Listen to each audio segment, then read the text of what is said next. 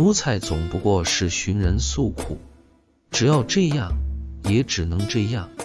有一日，他遇到一个聪明人先生，他悲哀地说，眼泪连成一线，就从眼角上直流下来。你知道的，我所过的简直不是人的生活，吃的是一天未必有一餐，这一餐又不过是高粱皮，连猪狗都不要吃的，尚且只有一小碗，这实在令人同情。聪明人也惨然说：“可不是吗？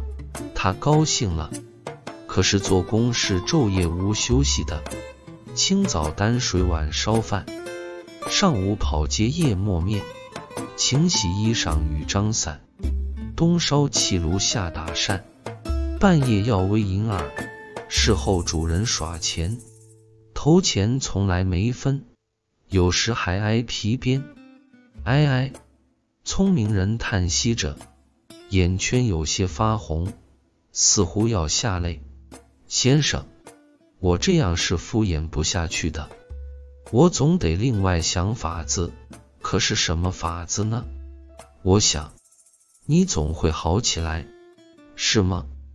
但愿如此。可是我对先生诉了冤苦，又得你的同情和慰安，已经舒坦的不少了。可见天理没有灭绝。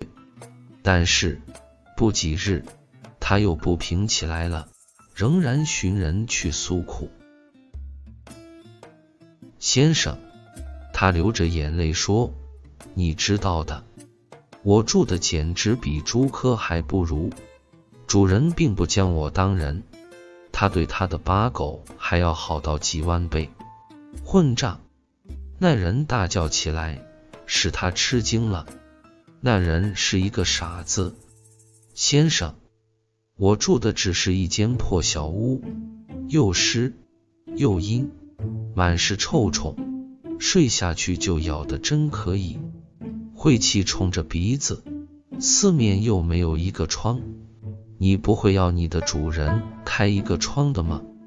这怎么行？那么你带我去看去。傻子跟奴才到他屋外，动手就砸那逆墙，先生。你干什么？他大惊地说：“我给你打开一个窗洞来，这不行，主人要骂的。管他呢，他仍然砸。人来呀，强盗在毁咱们的屋子了！快来呀，迟一点可要打出窟窿来了。”他哭嚷着，在地上团团的打滚。一群奴才都出来了。将傻子赶走。听到了喊声，慢慢的，最后出来的是主人。有强盗要来毁咱们的屋子，我首先叫喊起来，大家一同把他赶走了。他恭敬而得胜地说：“你不错。”主人这样夸奖他。这一天就来了许多慰问的人，聪明人也在内。先生，这回因为我有功，主人夸奖了我了。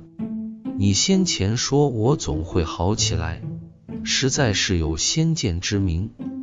他大有希望似的高兴地说：“可不是吗？”聪明人也代为高兴似的回答他。鲁迅，聪明人和傻子和奴才分享完了。我们下期再会。